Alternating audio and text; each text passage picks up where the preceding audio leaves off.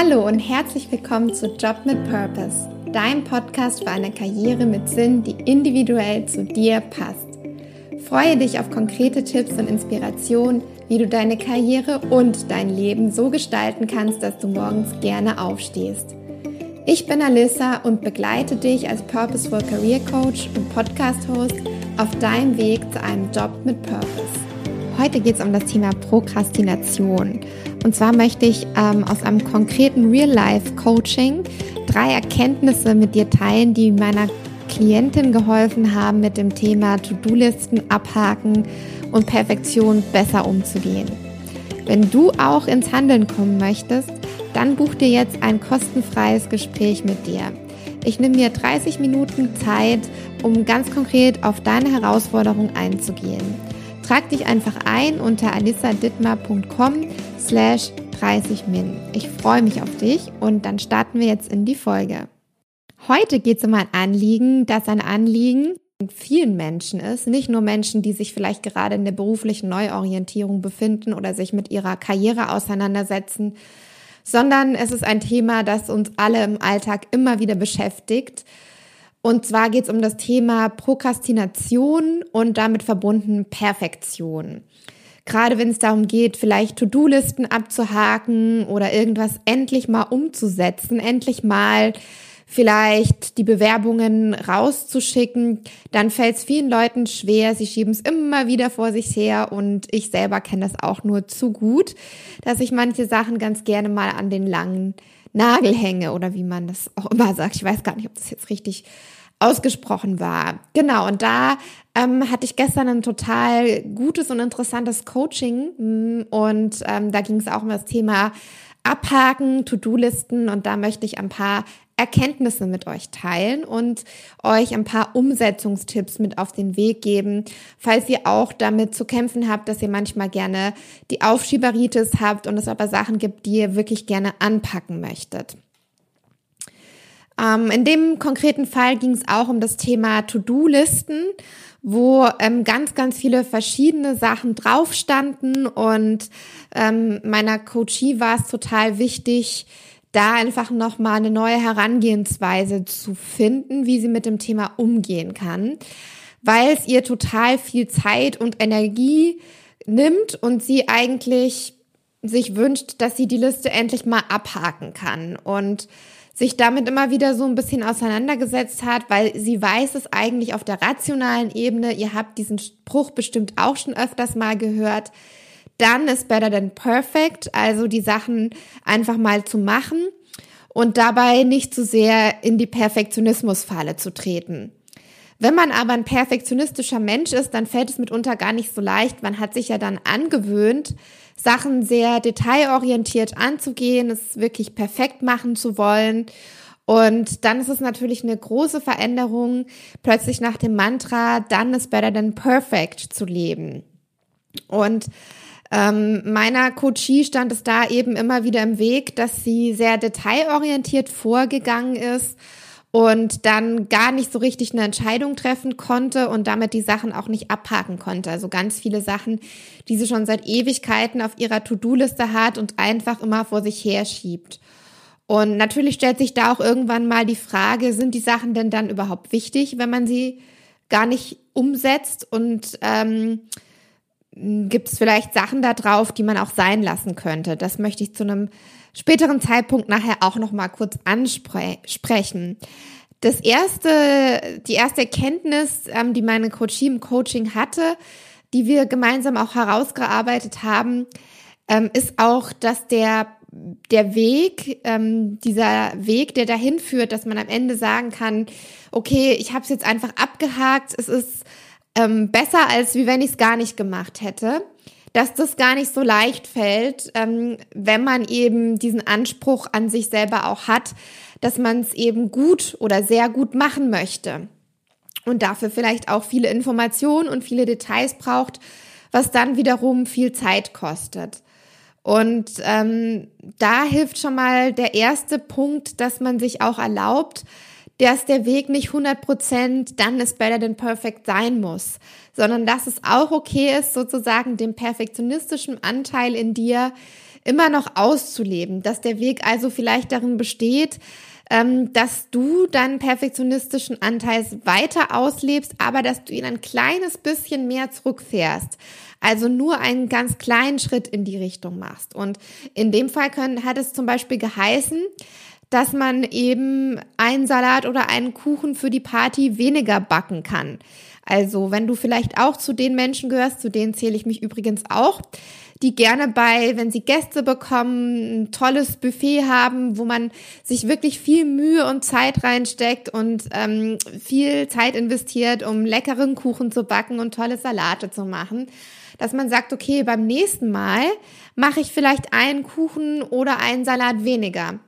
Und der Dann-Weg wäre vielleicht gewesen, ich lasse einen Caterer kommen. Das ist natürlich eine individuelle Abwägung, aber es muss ja noch nicht gleich sein, dass man sagt, okay, ich gebe alles dem Caterer, sondern ich backe einen Kuchen oder einen Salat einfach weniger.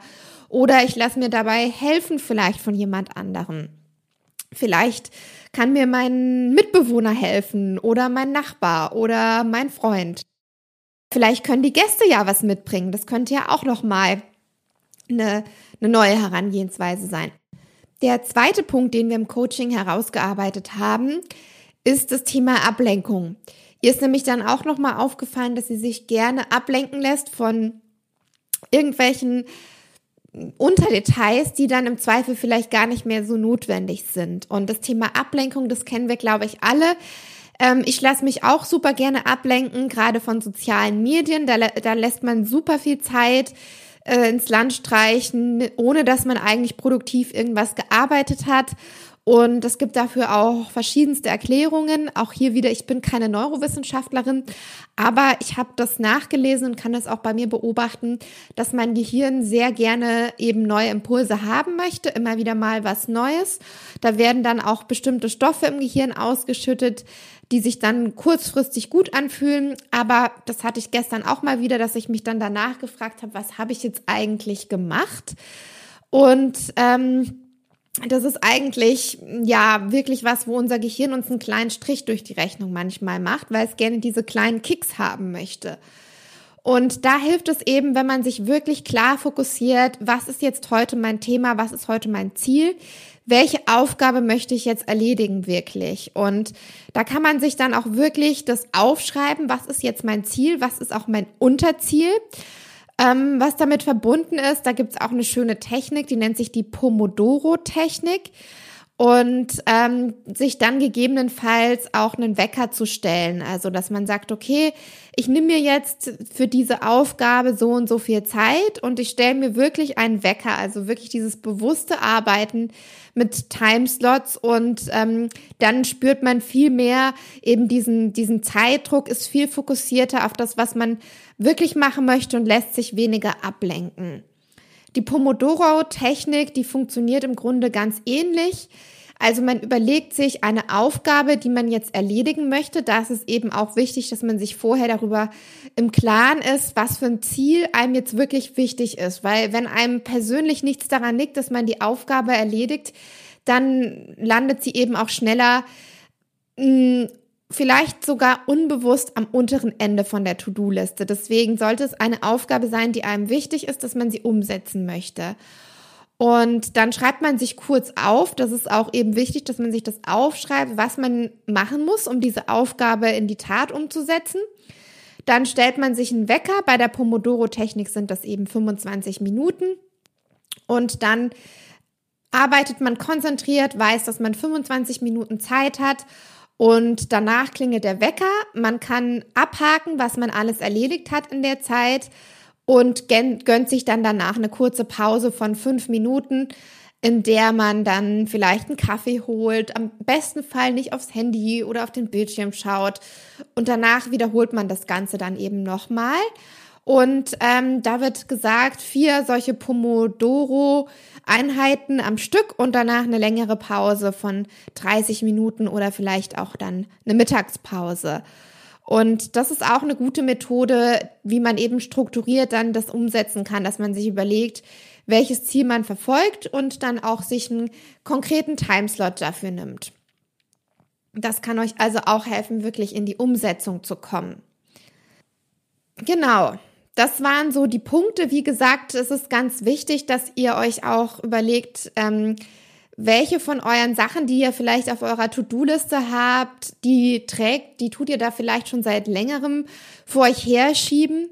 Und es könnte ja auch sein, dass die Sachen dann einfach nicht mehr wichtig für euch sind. Und wenn Sachen für euch nicht wichtig sind, müsst ihr einen unglaublichen Willen aufbringen, um sie dann wirklich umzusetzen. Und da ist es dann vielleicht wirklich besser zu sagen, okay, ähm, das ist mir eigentlich nicht wichtig und deswegen lasse ich das jetzt fallen.